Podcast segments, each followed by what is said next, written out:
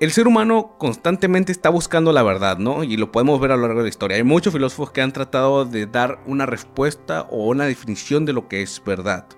Y muchos caen a lo mismo, ¿no? La verdad absoluta es una verdad relativa y todo depende del mismo ser humano. Él decía, pero cuando yo conozco la verdad, me siento más esclavo que nunca. ¿Por qué? Ah, Porque vienen ahora las cosas que, que no tengo que hacer, ¿no? Ajá que, son malas para mí, para mi familia, para mi cuerpo, para, para mi relación con Dios, ¿no? Y entonces dice uno, oye, pues es verdad.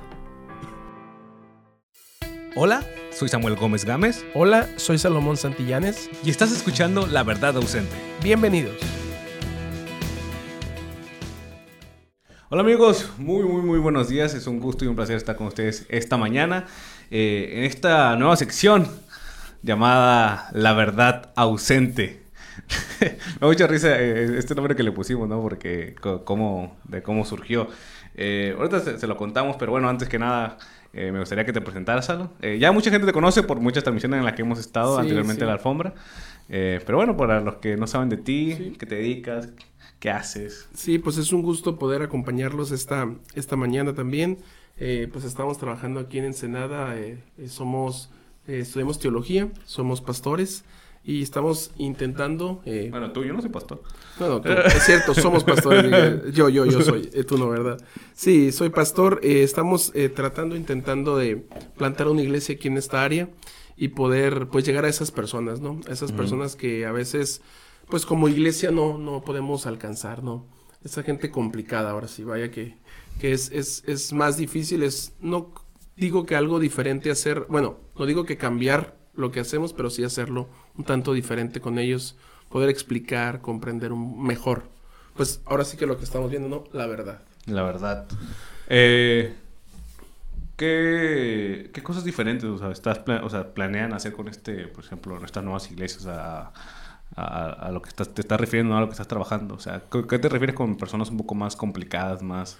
¿En qué sentido son más complicadas? Eh, ¿En qué sentido? Pues pues ahorita con, ahora sí que con las generaciones que han venido, ¿no? Eh, los posmodernos, los seculares, personas que, como decíamos, creo que en la última, en la última transmisión de, de, alfombras, eh, a veces como seres humanos damos por sentado las cosas. O sea, tú entiendes lo que yo entiendo y tú sabes lo que, lo que yo sé. Pero hay gente que viene de una vida, de un ambiente, de una familia totalmente distinta, que incluso hay personas que no creen en Dios, y entonces eh, siento que a veces como iglesia no estamos atendiendo a estas personas, ¿no? Y aquí el asunto es cómo poder alcanzarlos, ¿no? Cómo primeramente tener un contacto con ellos. Eso es hasta cierto punto lo difícil y lo complicado. Pero pensamos, creemos eh, con toda seguridad, claramente está pues tomados de la mano de Dios, que una de las cosas que necesitamos hacer es hacer amigos. O sea, el plan y el método de Jesús, ¿no? Poder, antes de hablar de Dios, antes de hablar de religión, antes de hablar de Jesús, es muy importante ser amigo de esa persona, ¿no? Ser una persona allegada, una persona cercana, conocerla, que me conozca, que, que tenga, digamos, un, un sentir, ¿no? Un sentido de pertenencia, primeramente, porque ese tipo de personas necesitan eso. O sea, van por un mundo, van por una vida viviendo la rutina, viviendo a diario, viviendo lo mismo. Y claro está que van a tener pues un vacío interior, ¿no? Algo que, tal vez pueda hacerles falta y, no tener una respuesta o no saber por qué. O todo lo contrario. Personas que tienen una estabilidad económica, una, digamos, estabilidad emocional, aparentan a lo mejor ser felices, pero siguen sintiendo pues ese, ese, ese vacío, ¿no? Y ese vacío que nunca lo vamos a llenar con cosas materiales, con cosas de, de este mundo, ¿no? Sino solamente con, con, el amor y esa relación con, con Dios. Ah, qué padre eh, que tiene este proyecto ya.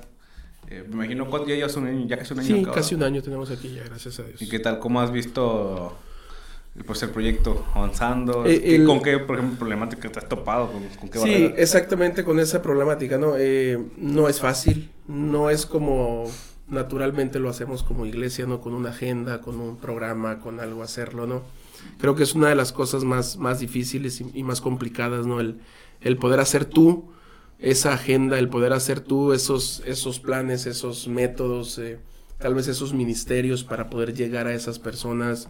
Algunos métodos pueden ser muy buenos y otros pues totalmente diferentes y no, no, ahora sí, no cumplen lo que, lo que tú estabas esperando.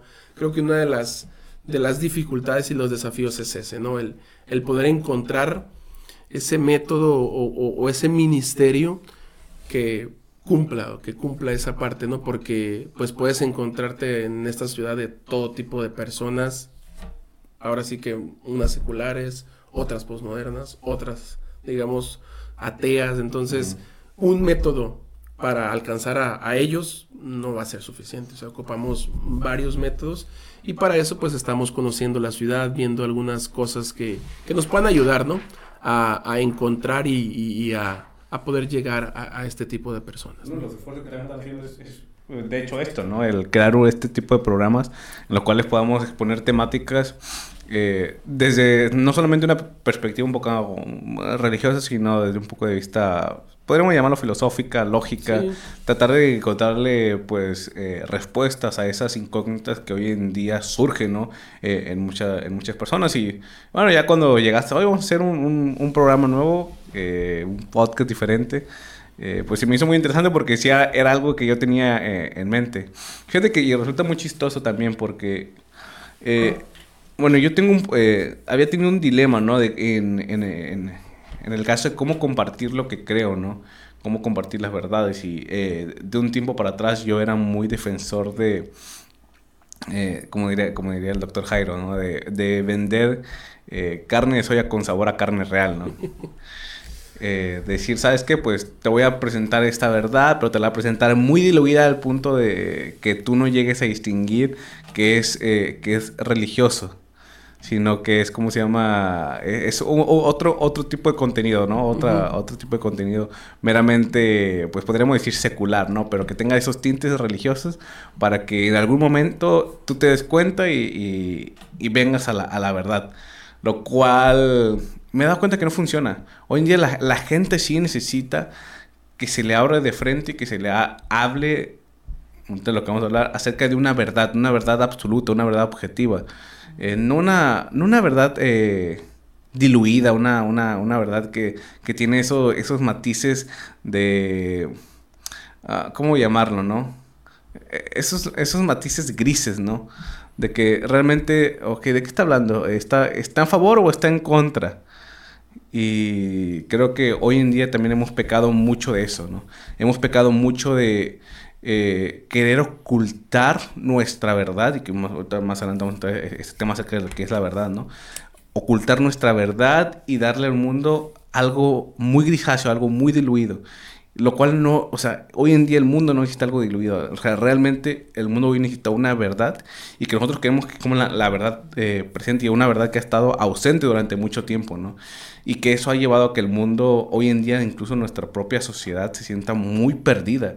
Y es por eso que tienes a mucho, bueno, a lo largo de la historia ha existido, pero hoy, hoy más en día ves a un mundo que está totalmente desconcertado, o sea, tú dices, este, esta, esta, mentalidad de gente posmoderna que hoy tenemos realmente no sabe, o sea, no sabe quién es, eh, o sea, quién es, a dónde va y cuál es su propósito de su mera existencia en el mundo.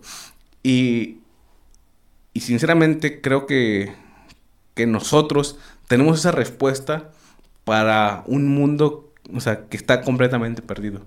Así le podemos, o sea, creo que nosotros tenemos esa verdad que puede eh, encaminar a toda esta gente que hoy, en día se, encuentra muy, pero muy perdida, ¿no? En, muchos aspectos de, la vida. Y bueno, ya entrando a esto, eh, pues vamos a iniciar con, con, esto, ¿no? De que la verdad, y es uno de los títulos, ¿no? De, del podcast, ¿no? La verdad ausente, o sea, y más que nada, pues empezar, ¿qué es la verdad, ¿no? Sin, o sea... Sí, eh, como bien lo decías, cuando empezamos a, teníamos la idea, ¿no? Y empezamos a platicar de la idea, cómo poderlo capitalizar, cómo poderlo realizar, hacerlo. Pues sí, ya que tuvimos el programa, ya que tuvimos el nombre, ¿no? La verdad ausente, nos dimos cuenta de, de, de, que lo primero que teníamos que ver, pues tenía que ser algo de verdad, algo que tenga que ver con, con, con la verdad, ¿no? Y ahorita que estabas mencionando esta parte de, de cómo transmitirla, de cómo llevarla a cabo, yo siempre me acuerdo, Sammy, de, de cuando empecé a conocer la, la, iglesia, porque no te voy a decir que yo nací en la iglesia, ¿no? Pero pues a los siete años, aproximadamente seis años, fue que mi mamá comenzó pues a conocer esta verdad, digamos que la iglesia, ¿no? Conocer la iglesia, vamos a pasar de ahí porque ahorita vamos a definir lo de la verdad y todo esto. Entonces, pues comenzamos a asistir, comenzamos a, a ir a la iglesia y, yo no sé si la gente que nos ve o la gente que nos va a escuchar en su momento después de este programa, ¿no? Este podcast, eh, yo siempre pensaba cuando iba creciendo, ¿no? Y conocí un poquito de la, de la, de la Biblia, de las cosas de Dios, de las cosas de la iglesia, y sin entenderlas todavía, sin comprenderlas todavía en su totalidad, de todo en sí, todavía no tenía ese deseo de, ser pastor. Estaba muy, muy adolescente, muy niño, todavía tendría algunos 11, 12 años, yo creo. Y yo siempre me imaginaba y decía, ¿a qué vine? O sea, vine a la tierra a nacer, voy a crecer. En aquel entonces, mi sueño anhelado era ser veterinario a mí. Veterinario. Veterinario, me encantaba los Tú naciste en una, un ranchito, ¿no? Yo, tenía un rancho, mi papá tenía un rancho, teníamos vacas, caballos, gallinas, perros siempre tuvimos, entonces fue como un ambiente muy, muy bonito, la verdad, ¿no? Eh, tengo muy buenos recuerdos del rancho, de mi, etapa de, crecimiento y todo esto, ¿no? Pero siempre tenía como que ese pensamiento de decir, ¿a qué vine? Voy a crecer, eh, voy a ser un adulto, eh, voy a a lo mejor eh, casarme, voy a tener hijos y mis hijos van a crecer y me voy a morir y ya es todo. Y ya se acabó. Y entonces hacía como que un eco en mi mente decía, ¿y para qué? ¿Y después qué? Entonces eh, yo decía, ¿y si me muero antes? ¿Y si no tengo hijos? O sea, me voy a morir y ahí se va a terminar todo. O sea, como que en mi mente, desde pequeño te lo digo, o sea, no encajaba, o sea, no, no le hallaba un sentido. No, no, no te voy a decir que eso me decía, pues no luches, no hagas nada, sea una persona floja. No, o sea, no en ese caso, ¿no? Pero sí yo decía, o sea, ¿hacia dónde voy? Eh, ¿Hacia dónde me dirijo, no?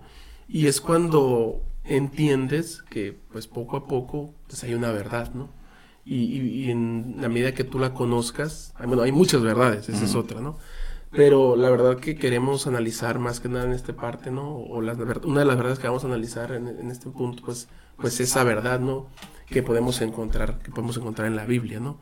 Y, y por qué poder abrazarla y por qué decir, es que lo que dice la Biblia es verdad.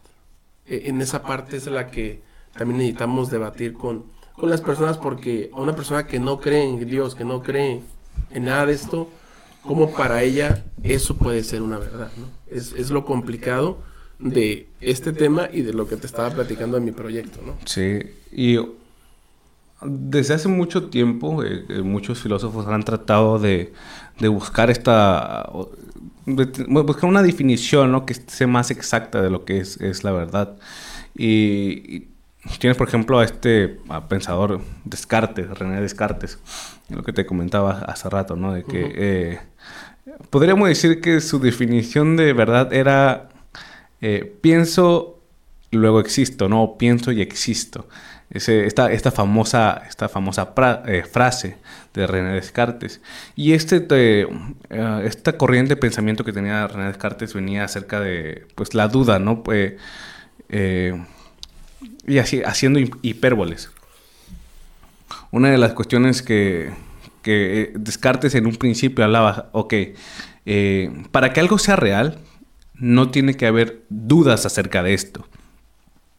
Es decir, ok, eh, este micrófono es, es azul.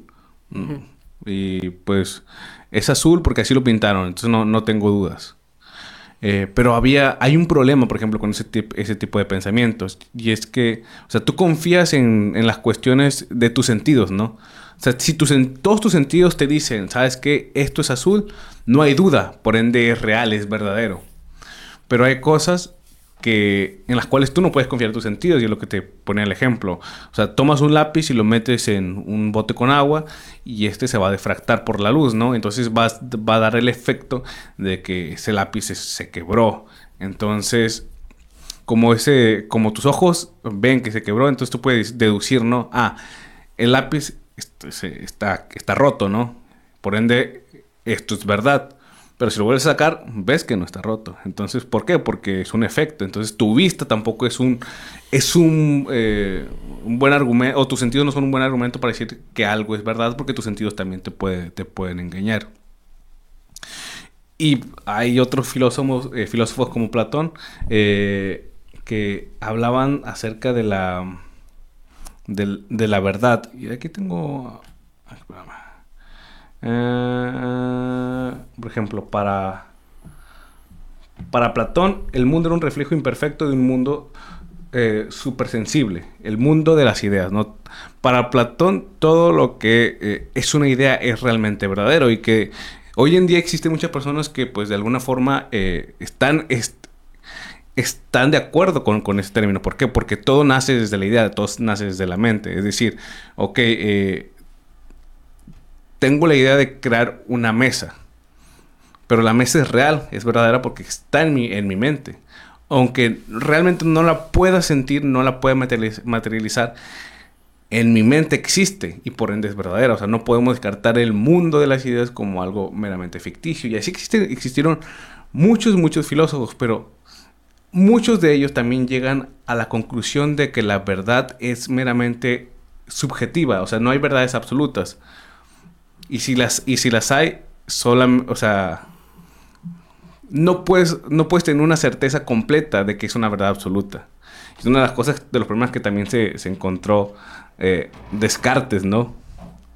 O sea, muchas veces hablamos del método científico, ¿no? del método científico como una herramienta para saber que algo es completamente verdadero. Y tienes, por ejemplo, 2 más 2 es igual a 4. Pero te nace la duda, ¿no? De por qué 2 más 2 es 4. Ah, pues que eh, todos llegaron a un consenso en el cual eh, le pusimos el valor eh, de unitario de 2, ¿no? Y todos globalmente reconocemos que 2 es la suma de, un, de dos unidades, 1. Entonces, entonces, si tienes dos unidades más dos unidades, te da igual a cuatro unidades. Pero ¿por qué llegamos a ese acuerdo, no? Entonces, ahí, o sea, entonces como hay, hay duda, ¿es verdadero o no es verdadero? Entonces, hay, hay otra... Eh, Descartes también decía, entonces, lo que puede ser es que en nuestra mente exista un ser maligno que nos esté dando respuestas incorrectas que nosotros creemos como verdades. Entonces él vuelve a pensar, pero entonces la única verdad absoluta que existe es que existo, porque lo pienso. Entonces, es, la, o sea, si lo vamos al pensamiento de Descartes, lo, único verdadero que tenemos en el mundo es el auto, eh, la, autopercepción de que existimos en este mundo material. Y lo cual es un poco desalentador, porque si solamente este, sé que la verdad eh, se, se limita a mi existencia, entonces, ¿qué es todo lo demás? O sea... Todo lo que me rodea. Todo lo que me rodea. No puedo estar seguro de nada. Porque de todos causa dudas. O sea, incluso de, cuestiones, por ejemplo, muy claras como la, Tierra es, eh, es, redonda, ¿no? Es esférica. ¿Existen dudas? La Tierra es plana. La Tierra es plana. Son, son cosas bien, bien interesantes, Sammy, pero, pero como decimos o como se dice, ¿no? Coloquialmente, ¿no? Y como lo decían estos, estos, estos pensadores, ¿no? Cada cabeza es un mundo.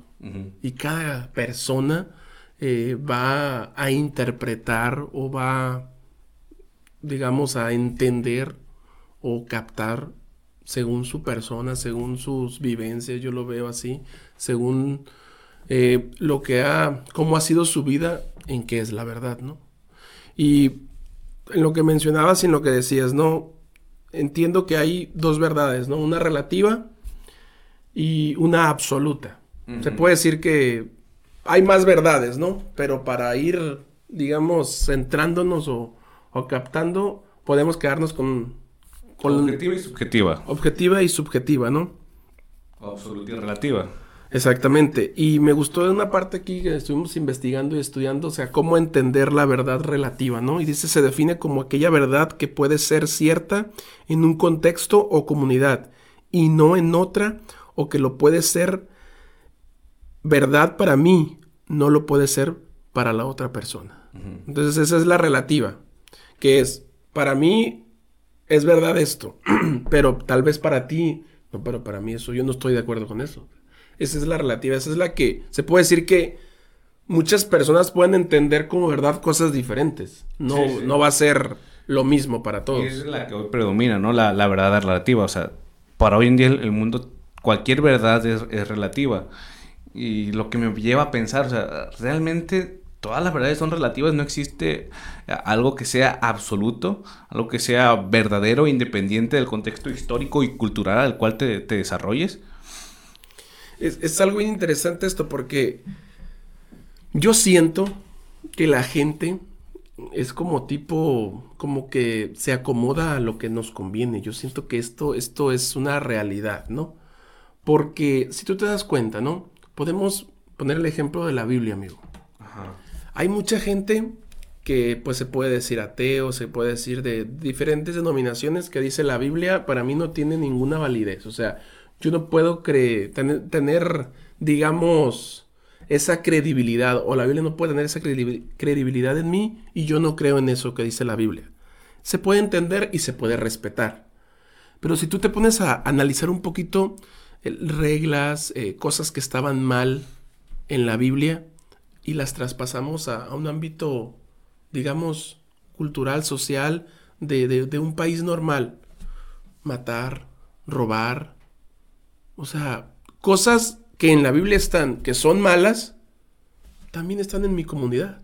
También están en mi, en mi entorno como tal. Claro, y podemos tomarlo como, como verdad absoluta. O sea, fíjate que hay, por ejemplo, me, resulta muy chistoso esto, porque dice, no, es que cosas que son eh, verdaderas, por ejemplo, en el entorno, por ejemplo, en México, ¿no?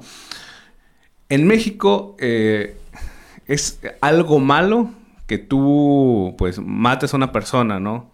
O que le cometas algún, algún crimen en contra de su persona.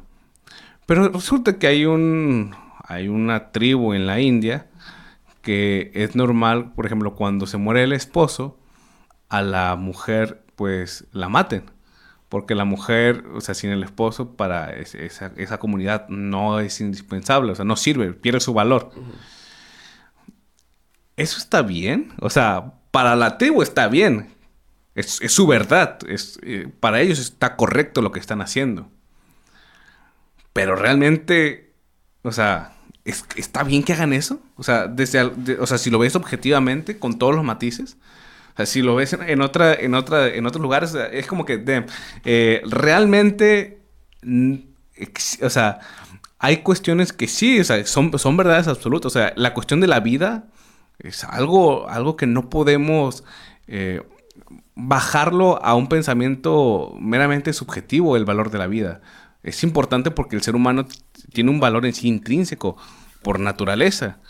Y el que tú lo quieras rebajar a una subjetividad, algo, ah, pues la vida es relativa, es subjetivo, pues no, porque le estás quitando realmente la importancia a algo que, pues, que nos define, ¿no? O sea, algo que está intrínseco en, el ser humano. Entonces, para mí, o sea, eso eh, eh, verdades absolutas y relativas, yo sinceramente siento que existen verdades que sí son absolutas y sí lo podemos, sí es tangible.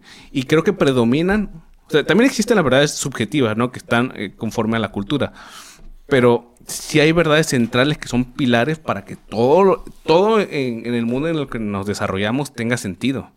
Exacto. Y, y ahorita que decías esta parte, ¿no? De, de, se muere y matar a la esposa, viene a mi mente a y que decías acerca de la vida, ¿no? ¿Qué pasa con aquellos países o aquellas comunidades o gobiernos que tienen dentro de sus filas o dentro de sus reglamentos o de sus sentencias la pena de muerte?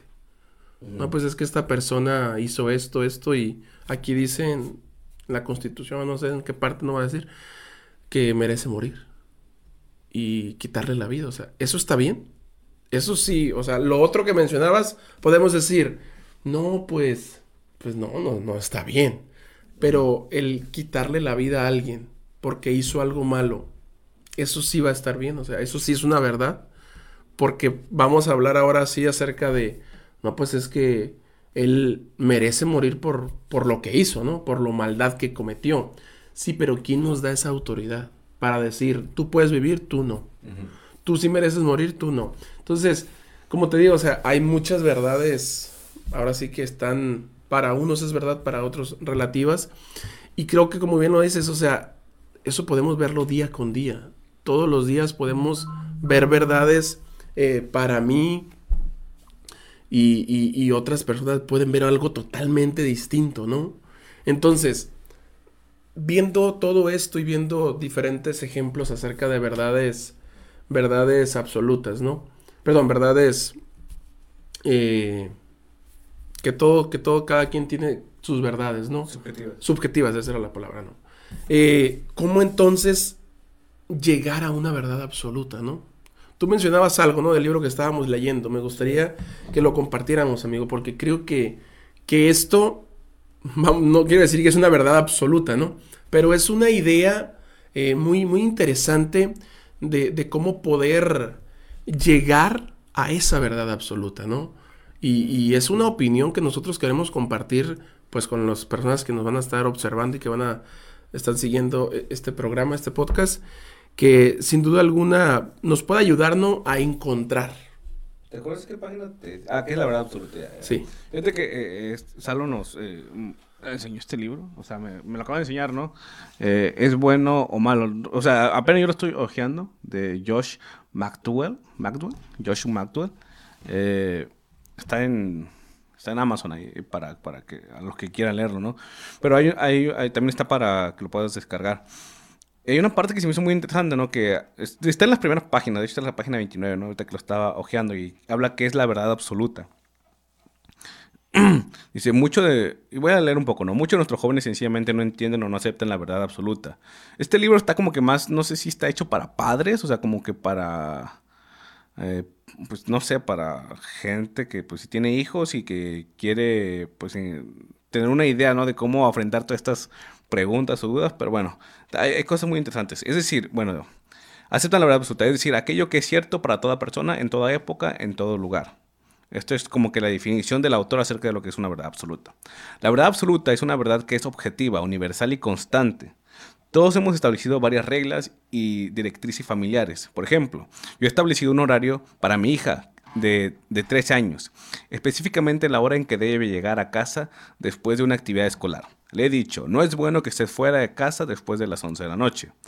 He establecido una norma firme que debe ser respetada. Si ella obedece el horario, está haciendo lo bueno. Si lo viola, está haciendo lo malo.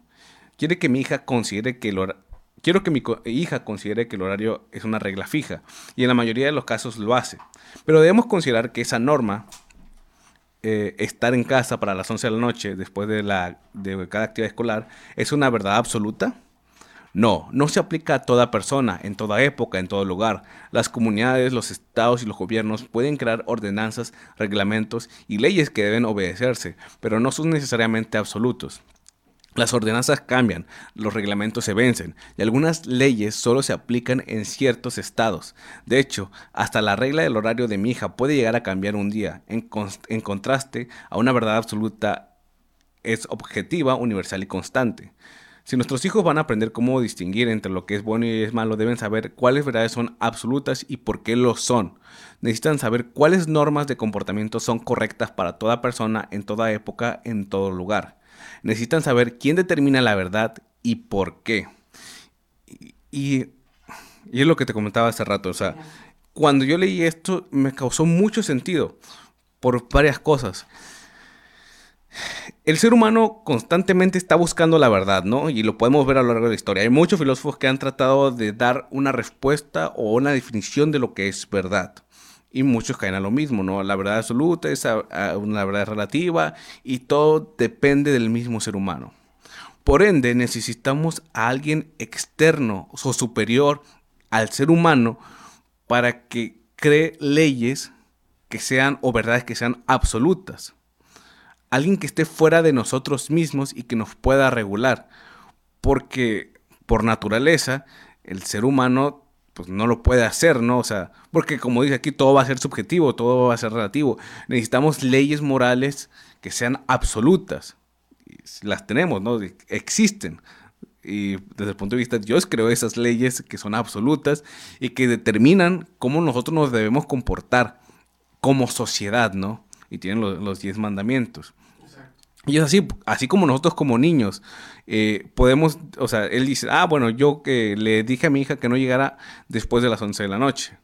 Pero, por ejemplo, si le diéramos la autoridad a la niña para que ella creara sus propias normas, sus propias leyes, pues sus criterios van a ser muy diferentes, van a ser subjetivos. Porque, ah, bueno, eh, pues yo voy a terminar mi horario dependiendo a cómo, si me estoy divirtiendo o no me estoy divirtiendo, con quién la estoy pasando, o sea, o sea los criterios de ella van a, estar cambiando, ¿no? Bajo su propia eh, mentalidad y pues bueno, bajo lo que ella está viviendo en, en, ese momento, los cuales no pueden ser, probablemente no puedan ser lo mejor, porque la niña, ¿sabes qué? Me estoy divirtiendo, entonces voy a llegar a mi casa hasta las 2 de la mañana, ¿no?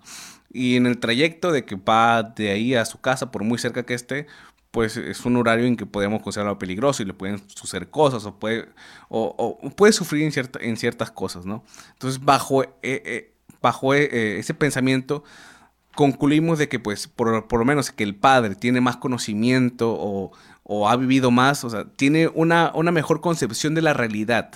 Entonces, por, e, por ende, toma mejores decisiones para el cuidado de la hija. Entonces, para el padre crea una verdad absoluta a su hija. Tú tienes que llegar antes de las 11 de la noche porque es lo correcto. Entonces, eso me hace pensar que nosotros como humanos somos como esa niña, ¿no? Tenemos, eh, nuestro concepto de la realidad está muy reducido. En primer lugar, porque nuestro pensamiento es finito. nosotros no podemos ver más allá de nuestro presente. O sea, sí, o sea, podemos predecir algunas cosas, pero tampoco tenemos una certeza clara de eso. O sea, tú, tú puedes deducir, ¿sabes qué? Yo ahorita a la una, dos de la tarde voy a ir a comer. Voy a comer. O sea, es tu certeza, es tu realidad. Pero no sabes si a, las dos de la tarde realmente vas a comer o pase algo, una situación. Entonces, solamente alguien que tenga una concepción amplia del presente, del pasado, del pasado y del futuro, es el único que puede entonces establecer leyes eh, eh, leyes o verdades completamente absolutas, como el padre le aplicó a, su hija. Sí, exacto. Esta parte que, pudimos encontrar y que ya bien lo compartiste, ¿no? Tiene, tiene como eso que dices, no quiero repetir lo que tal vez ya mencionabas, ¿no? Pero trasladando un poquito, ¿no? En el tiempo en el que tal vez esto se mencionó, en el tiempo en el que tal vez esto se hizo, ¿no? hace años, ¿no? Y ahora poniéndolo en nuestro tiempo, ¿no? ¿Cómo están los hijos con los padres ahora? ¿Será que ahora los papás siguen poniendo las reglas? ¿O será que ahora son los hijos los que tienen esas verdades absolutas o, esas verdades de que voy a regresar a tales horas? Y el papá que va a decir, no, pues está bien.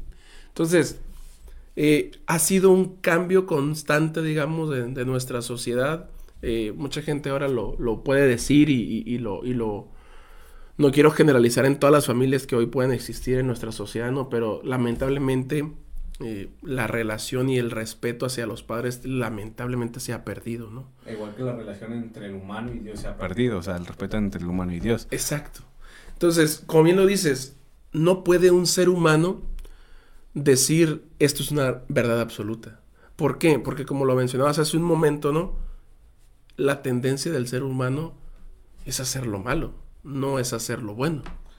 Y, de alguna forma también no tenemos, como comentaba, no tenemos una percepción amplia de lo que es la realidad. O sea, nuestro conocimiento, nuestra percepción de bueno o malo está limitado a nuestra misma naturaleza, podríamos decir pecaminosa. Entonces, bajo, bajo esa misma eh, eh, primicia, ¿cómo podemos tomar entonces, eh, cómo podemos decir esto es bueno, esto es malo?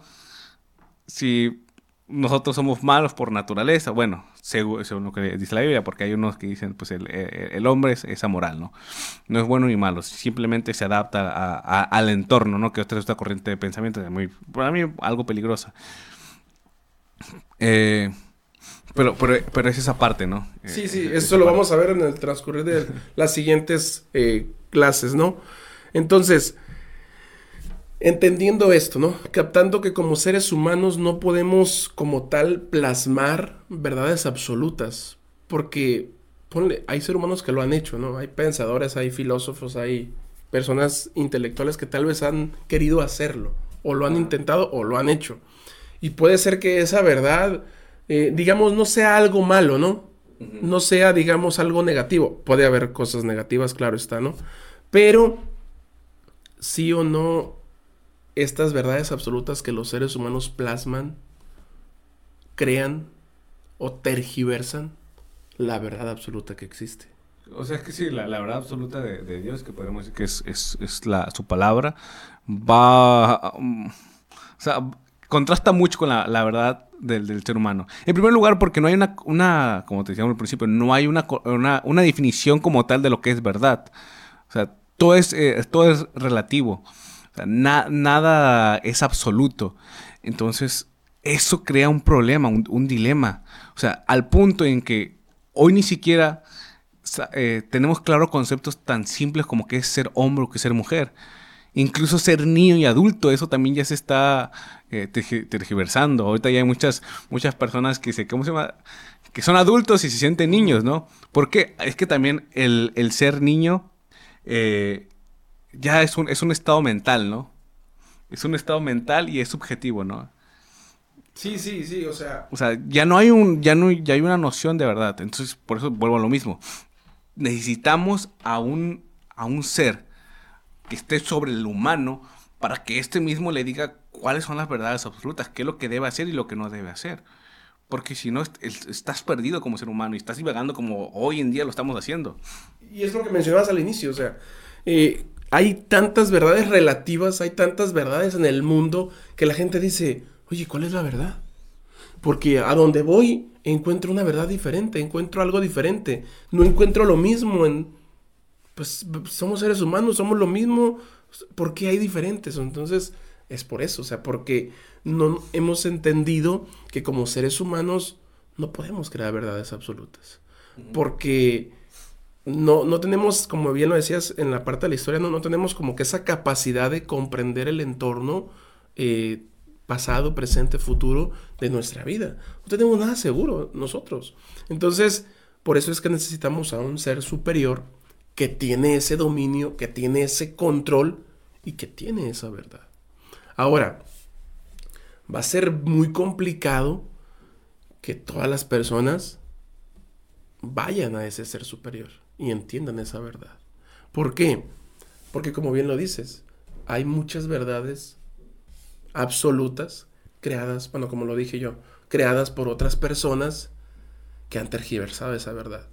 Y que como bien te decía y como bien lo decíamos, se han alejado y se han apartado totalmente de esa verdad. Entonces, ¿cómo llevarlos a esa verdad? Y es que hoy en día también tomamos las verdades que nos son más cómodas. Eso es muy importante. O sea, hoy en día, o sea, la, verdad, o sea, que tú vayas a elegir es con la que eh, tú puedas vivir más a gusto, ¿no? Y el concepto, por ejemplo, de una verdad absoluta, o sea, no importa, o sea, es, no importa que tú te sientas cómodo o incómoda por esto, es que así es, porque así está dictado, porque es la realidad, ¿no? Entonces, el ser humano está incómodo con eso, o sea, el ser humano siempre quiere tener el control ¿no? de, las cosas. Que hay situaciones límites, o sea, hay situaciones que nosotros no podemos, eh, no podemos controlar, o sea, que están fuera de nuestro alcance. Y por más que quieras, esa verdad te alcanza. Por ejemplo, no sé, una, verdad acerca de, de, nuestra mortalidad, ¿no? O sea, tú puedes crear tu propia verdad y decir, ¿sabes qué? Yo soy inmortal. Y te casas con esa verdad, ¿no? Yo soy inmortal, pero va a llegar un momento en que va a pasar un tren o te va a llegar una enfermedad o va a pasar algo y probablemente mueras. O sea, eh, la verdad es que tú eres un ser mortal, no eres un ser inmortal. Igual manera, creemos que hay, si hay verdades absolutas, hay verdades que nos van a alcanzar tarde o temprano. Y yo por, por eso, o sea, desde mi, desde mi cosmovisión cristiana, yo acepto, por ejemplo, la, verdad bíblica por eso, o sea, por eso acepto los diez mandamientos, porque siento que es la brújula moral, ética, eh, del ser más completa. Que, o sea, que te logra guiar como ser humano si, la sabes interpretar correctamente. Y, eso que mencionas es bien importante, ¿no? Eh, porque a veces eh, vagamos en este mundo sin una verdad, ¿no? Y cuando encontramos esa verdad, esa verdad absoluta que está en la Biblia, decimos, oye, pero esto no está tan fácil. O sea, es muy fácil leerlo, pero comprenderlo y comenzar a practicar esta verdad es lo que a veces resulta complicado y decir, como decías, ¿no? No, pues mejor me regreso a mi verdad pasada, ¿no? Me regreso a lo cómodo, a lo fácil, a lo sencillo y sigo viviendo mi vida, ¿no? Pero seguimos viviendo, ahora sí que como yo lo decía al principio, ¿no? Como yo lo entendía, o sea, sin un rumbo, o sea, sin una visión clara, sin una meta, sin un sentido a nuestra vida, ¿no? Ahora, ¿cómo entender esta verdad, no? Ya basándonos, como bien lo decíamos, en la cosmovisión bíblica, ¿no? Eh, hay un versículo muy, muy particular en la Biblia, hay varios versículos, ¿no? Y ahorita vamos a analizar ahorita algunos dos o tres, ¿no? Hay un versículo muy, muy particular en la Biblia, las personas que nos están siguiendo pueden, pueden ahí buscarlo también. Eh, vamos a ver primeramente la, el versículo de Juan, amigo. Juan 14, 6. Juan 14 habla acerca de algunas cosas importantes y está hablando ahí alguien importante, ¿no? No, creo que la gente lo vea, la verdad, está muy, lejos. Ah, pero bueno, ahí está. Léelo. Jesús les dijo, yo soy el camino y la verdad y la vida, nadie viene al Padre sino por mí. E, esta parte es, es bien importante porque no solamente dice que Jesús es el camino y la vida, sino que también dice que es la verdad. Entonces, a como yo lo entiendo aquí en este primer versículo y, sin... Es bien importante, claro está, leer de preferencia el capítulo 14 completo, ¿no? Para poder entender un poquito a lo que se refiere Jesús, pero nomás así, eh, dando un punto de vista sobre el versículo, creo que lo que aquí Jesús está revelando es una verdad absoluta, que Él es el camino perdón, que Él es la verdad. La verdad absoluta es que Él, bíblicamente, es esa verdad. Ahora decimos, pero ¿qué verdad? Bueno, a lo largo de todos estos programas que vamos a estar transmitiendo y llevando a cabo, pues vamos a descubrir o vamos a poco a poco ir descifrando cuál es esa verdad, ¿no? Porque ahorita estamos, digamos, viéndolo desde un punto de vista muy general. ¿Dónde está la verdad? Bueno, la verdad está en la Biblia, en la persona de Jesús. Pero entonces, cómo entiendo y cómo sé qué es la verdad, cómo yo la puedo practicar, que es esa verdad. Investigando un poquito acerca de este versículo encontré lo siguiente, ¿no? La verdad como una realidad absoluta. En el contexto bíblico en el que estamos analizando este versículo 6 del capítulo 4 de Juan, la verdad no se considera simplemente una opinión o una o una opinión personal, sino una realidad absoluta y objetiva que proviene de Dios. Jesús afirmó ser la persona, personificación de esa verdad divina que trae luz y claridad a la vida y a la relación con Dios. Es en ese contexto que Jesús está diciendo, yo soy la verdad absoluta y soy la persona, estoy personificando esa verdad. ¿Cómo? Haciendo lo que a mi Padre le gusta o le agrada. Y entonces decimos, ¿cómo entonces lograr alcanzar, comprender y practicar esa verdad. Bueno, pues eso lo vamos a ver a lo largo de nuestros siguientes capítulos, porque no es algo que podamos, digamos, contestar en minutos, ¿no? Conlleva un proceso de estudio, de dedicación, comprender por qué necesito ir a la Biblia, por qué la Biblia es una fuente de verdad, cómo poder comprender eso, cómo poder captar esto. Entonces, nuestro siguiente episodio, de hecho, va a hablar acerca de esto, ¿no? Acerca de por qué la Biblia es una fuente de verdad y por qué tengo que confiar en lo que la Biblia dice para mí. Sí, para, el ser humano, entonces podríamos decir que la verdad absoluta es Dios, es Jesús. Y de, y de ella se desprenden otras verdades que se aplican a nuestra vida, ¿no? Y, a nosotros como, como humanos. Pero primero, principalmente tienes que ir a la fuente de la verdad absoluta, que es Dios, ¿no? Al, como decimos, es el, volviendo al ejemplo del padre, ¿no? Él es el padre, ¿no? Que dictaminó pues las reglas, las verdades. ¿Por qué? Porque sabe lo mejor para nosotros, porque Él es un conocedor del presente, pasado y futuro. Él sabe la realidad en la cual pues, nos creó y en la cual nos, desenvolvemos. Entonces, pero primero tenemos que ir a, eso, ¿no? A creer en la, en la, verdad absoluta que es el Padre y después podremos entender esas verdades, eh, esas verdades que se desprenden, que se encuentran, que se encuentran en la Biblia. Y, y hay muchas, o sea, o sea lo que mencionabas, ¿no? Y, eso es bien importante entenderlo, ¿no? Vamos a seguir citando tal vez o, o, yéndonos acerca de la Biblia, porque para nosotros, pues es, es, como que la palabra de Dios, la palabra del Padre, para encontrar esa verdad, ¿no? Entonces, eh, ahorita que mencionabas esa parte, ¿no? Eh, acerca de, de, de, qué es el Padre, ¿no? Y, y el Padre de la historia puede tener verdades eh, digamos, subjetivas o verdades que, que hoy para él es esta la verdad. Pero tal siguiente mes, cuando la niña crezca, cuando la niña sea ya una adolescente, una joven, una adulta, puede que esa verdad vaya cambiando. Y entonces, ¿qué pasa en la Biblia, no? En la Biblia existe una verdad, pero a veces esa verdad no significa que va a cambiar. ¿Por qué? Porque Dios no cambia sino de que vamos a ir comprendiendo mejor esa verdad en los diferentes ámbitos de nuestra vida. Pero esa verdad va a ser la misma hoy, mañana y por siempre. Pero también hay verdades bíblicas que también se aplican únicamente a un momento histórico, ¿no? Claro. O sea, y eso también, o sea, sí existen, o sea, podemos decir que estas, estas verdades que son, no subjetivas, pero sí son cambiantes, ¿no? O sea, que que se transforman porque, por ejemplo, ya se cumplió algo, entonces ya no es necesario que exista esa verdad en, en, este momento histórico, pero sí fue importante en ese momento, ya que significaba y, tenía un valor eh, en, ese momento histórico. Sí, es, exactamente eso, eso, te digo, es importante también analizarlo, porque en su momento, como lo decías, pues fue, fue algo importante, ¿no? Pero a lo que yo me refería es una verdad más... Eh, como la que vimos en la persona de Jesús y como la que vamos a ver ahora, ¿no?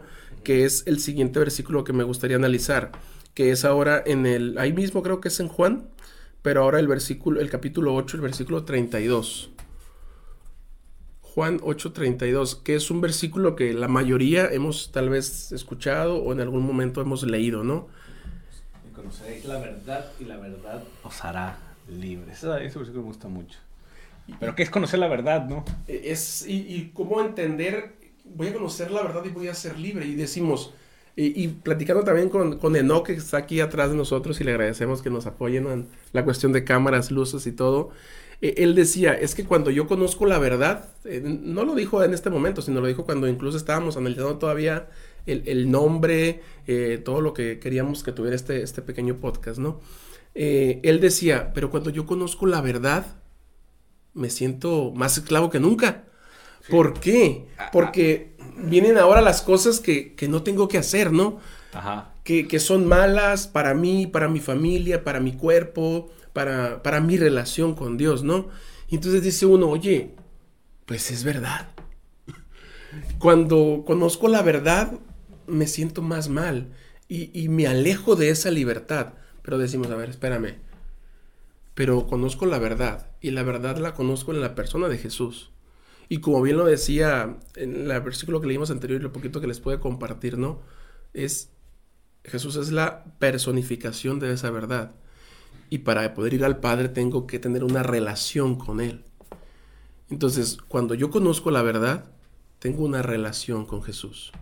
Y esas normas que puedan sentirme como prohibiciones y como una, un tipo de esclavo, un tipo de, de cosas que no tengo que hacer, prohibiciones, pues dejan de serlo. ¿Por qué? Porque ahora tengo una relación con una persona superior a mí, que me conoce, que me ama y que lejos de prohibirme cosas y no dejarme ser libre, me está ayudando a que esas cosas no afecten mi vida, no afecten mis emociones, no afecten mi salud, no afecten a mi familia. Muy interesante esa parte de, lo que hablas. Eh, y me hizo mucho... O sea, eso ya entra un poco más al tema del libre albedrío, que es muy, muy interesante, ¿no? La libertad, la, la, verdad sobre la libertad y sobre el libre albedrío, que este, este es un tema que más adelante deberíamos tocar más, más a fondo.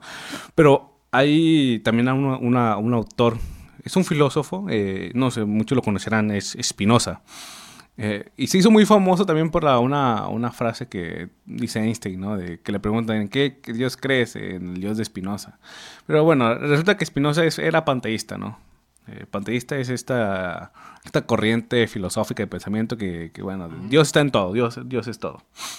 Eh, pero bueno, no voy a, no voy a caer en ese, en ese tema, pero sí en una declaración que, que, que hace, ¿no? Acerca de, de, su definición de libertad, que es, muy, que es muy interesante. Dice que la verdadera libertad para, para Spinoza es cuando tú te das cuenta de tus propias limitaciones. O sea, eso es libertad. O sea, cuando tú te das cuenta de que no eres libre en algunos aspectos, es cuando tú te vuelves más libre. ¿Por qué? Porque te das cuenta, pues, de, esa, eh, de esas limitaciones que tú tienes como persona. Y es que realmente esas, o sea, yo, yo en cierto punto comparto eso, ¿no? No, en el tema de que no somos libres, porque eso atenta contra el libre albedrío, pero de que sí somos, eh, nosotros tenemos ciertas limitaciones como humanos. O sea, tenemos eh, cosas que no nos dejan alcanzar la plenitud. Entonces, cuando nosotros nos damos cuenta de eso, de nuestras limitaciones, de que eh, en sí mismo, por nuestra naturaleza pecaminosa, no somos libres porque estamos en pecado y demás, en ese momento y reconocemos a Cristo, nos volvemos libres. Cuando nosotros aceptamos la, y ejercemos la voluntad de Dios, es cuando nosotros nos, volvemos completamente libres, o sea, tenemos sentido de, libertad y aunque parezca contradictorio, porque parece, no, pues salgo del pecado y me someto a la voluntad de Dios, que en algún momento no soy libre. Pero bueno, ya es, tema de libre albedrío y demás, pero, pero sí, no es cuando nosotros nos damos cuenta de nuestras limitaciones como ser humano, te damos cuenta que no somos libres por nuestra mera naturaleza, es cuando nosotros ya empezamos ese proceso de libertad. Sí, y es lo que te decía que mencionara esta parte, ¿no? Y, viene la parte esta que dice, para entender la palabra verdad en este versículo, en este contexto de Juan 8:32, hay diferentes niveles de esa verdad, ¿no? Y nos mencionan tres, verdad objetiva, que es la que estamos analizando, ¿no? Y a la que vamos a meter un poquito de, de presión, ¿no? Dice, Jesús se refiere a la verdad absoluta, que está en con Mm, Jesús se refiere a la verdad absoluta, que está en consonancia con la realidad y la voluntad de Dios. Implica una comprensión profunda y precisa de la realidad, que va más allá de las opiniones, percepciones o interpretaciones personales. Cuando yo leía esto, tú me decías, a ver, un ejemplo de esto. Sea, cómo tener una verdad objetiva, cómo entender eh, esta parte de la voluntad de Dios difícilmente vamos a encontrar un ejemplo si no creemos en Dios, si no tomamos la Biblia como una, digamos, pues una referencia de encontrar esa verdad absoluta, de encontrar esa verdad objetiva, ¿no? Y me gusta la parte final donde pues nos hace pensar más y decir, implica una comprensión profunda y precisa de la realidad. A ver, esta es la realidad. Digamos, el mundo es real. Este estudio es real. Este estudio es real. El mundo es real. Y luego dice que va más allá de las opiniones, percepciones o interpretaciones personales. O sea, ya lo que tú y yo pensamos no tiene sentido. ¿Para quién? Para Dios. ¿Por qué? Porque Él conoce todo. Él conoce este estudio. Él conoce este mundo. Él me conoce a mí. Me conoce a mí. Te conoce a ti. Entonces, para Él existe esa única verdad. Para mí pueden haber muchas verdades y muchas interpretaciones por tu opinión, por mi opinión, por la opinión de los demás pero para él existe solo esa única verdad. La verdad correcta, ¿no? Entonces, esa es la verdad objetiva. Luego viene la verdad moral. Esta afirma Jesús también hace referencia a la verdad moral que proviene de Dios. Esa verdad absoluta, esa verdad única, bueno, Dios la comparte con nosotros. La verdad moral. Se relaciona con los valores y principios divinos que deben guiar a nuestras acciones y decisiones en la vida. Yo te decía hace un momento al principio, ¿no? ¿Y para qué nací? ¿Y si me muero antes? ¿Y si pasan estas cosas?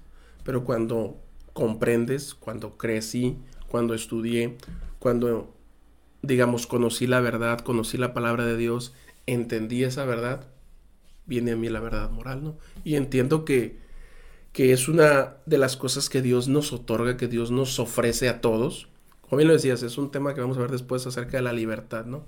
Que dice, la, conoceréis la verdad y la verdad os hará libres. ¿Cómo entender esa libertad? Yo la entiendo de esta manera, ¿no? Dios te da la verdad absoluta, te da la verdad real, la verdad objetiva. pero, Dios mismo la verdad. Exacto. Pero tú vas a decidir el decirle sí o el decirle no. Esa es la libertad para mí. Porque si fuera un Dios totalmente distinto a lo que muchas personas tienen ese mal concepto de Dios, se te obligaría a aceptar esa verdad. Y entonces no serías una persona libre.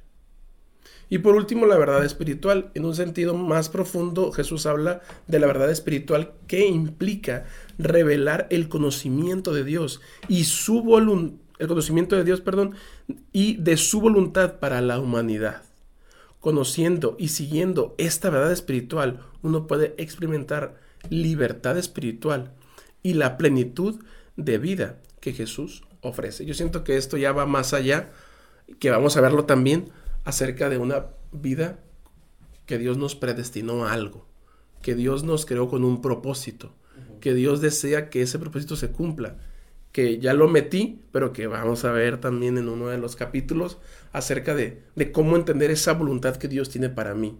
¿Será que esa voluntad existe? ¿Y cómo la defino yo? ¿Cómo la puedo entender yo? Y, y, bueno, podemos hacer mucho de esto, ¿no? Pero yo lo entiendo así. Existe la verdad objetiva, la verdad absoluta, perdón, que es Dios es esa verdad, ¿no? El ejemplo más, eh, digamos, yo digo, más tajante y más real, pues es Dios. Dios es esa verdad absoluta. Luego viene la verdad moral, que es la que Dios nos comparte a nosotros. Aquí está la verdad. Te la comparto. Estas son las cosas malas, estas son las cosas buenas. Esa es la verdad moral y yo decido aceptarla, ¿no? Y viene la verdad espiritual, ¿no? Que ya es una, lejos de ser una esclavitud, es una relación con Está muy, interesante y pues bueno, van a venir temas muy, muy, muy, muy, muy, muy buenos. Eh, esta parte de la de la predestinación, o sea, también la, verdad acerca de la predestinación, acerca de la libertad. Sea, la, la Biblia como tal, eh, Dios nos ha, bueno, más que nada, Dios nos ha dado toda esta verdad a través de la Biblia y es bueno que las analicemos, ¿no? Porque como decíamos hace un momento, ¿no? Esas verdades nos van a alcanzar tarde o temprano, queramos o no. Y como Dios es absoluto y su verdad es absoluta, pues no podemos escapar de ellas. Por más que, que, inventemos nuestras propias realidades, que, que, inventemos nuestros propios metaversos, no podemos escapar de la verdad más grande. No, y, y algo que mencionas, no, a veces queremos escapar de eso y alejarnos de eso, pero cuando entre más nos alejamos, más nos damos cuenta de que estamos mal o en algún punto hacemos como un círculo, ¿no? Nos alejamos y nos alejamos y vamos y regresamos a donde mismo. ¿Por qué? Porque nos damos cuenta de que, pues de que estamos mal. De que mi percepción y de que mi verdad, pues no es la correcta. No, no. Va, en contra de, incluso de tu misma naturaleza. Por, o sea, y, hoy lo, está más claro que nunca, ¿no? O sea, queriendo ir en contra de lo que, de lo que fue creado, de nuestra mera creación, su hermano está metido en un lío, en un completo lío. ¿Por qué? Porque estamos buscando crear nuestras propias realidades, nuestras propias verdades. Y topas contra las verdades absolutas, ¿no? La, verdad es que desde un principio fueron creadas y es cuando te estanteas, ah, caray. Es que yo, pero, para mí esto es cierto, pero para, que, para ti es cierto, pero no, pero la realidad es muy diferente. Y quieras o no te vas a topar con esas verdades. Y el humano se está topando con esas verdades. Y y gracias a Dios, pues también eso está, está sirviendo para que muchos se den cuenta, o sea, de lo que es verdad y de lo que es realidad, de lo que es, sí, de lo que es verdadero. Sí, y queremos abrir el espacio, ya estamos, pues ya se nos está acabando el tiempo, amigos. Eh, queremos agradecerles a las personas que nos han seguido, ¿verdad? Y queremos abrir este espacio, personas que tal vez nos siguieron nuestra transmisión o que tal vez van a ver este programa retransmitido, que puedan escribir sus comentarios, sus puntos de vista, ahora sí que sus verdades, y poderlas, poderlas explayar, o sea, poder escribir lo que ellos piensan, lo que ellos creen, independientemente de una convicción cristiana o una convicción totalmente distinta, porque queremos escucharlos, o sea, queremos eh, saber qué, piensan ellos también, las personas que nos ven, eh, y eh, tal vez en el siguiente, el siguiente capítulo que tengamos, la siguiente transmisión, vamos a tal vez apartar un tiempo para poder... comentarios. Sí, para poder comentar esta, esta, pues estas opiniones de ustedes y, y, queremos ahora sí que decirles que para nosotros son importantes sus opiniones y queremos escucharlas sobre todo, ¿no? Claro, y si en algún momento tenemos la oportunidad de aclarar incluso algunas dudas o preguntas, pues traerlas aquí a la mesa, ¿no? Y incluso con ustedes ir pues rebotando estos, estos puntos de vista y, y para que juntos llegamos a la verdad. Exactamente. exactamente. y una mejor comprensión de la verdad.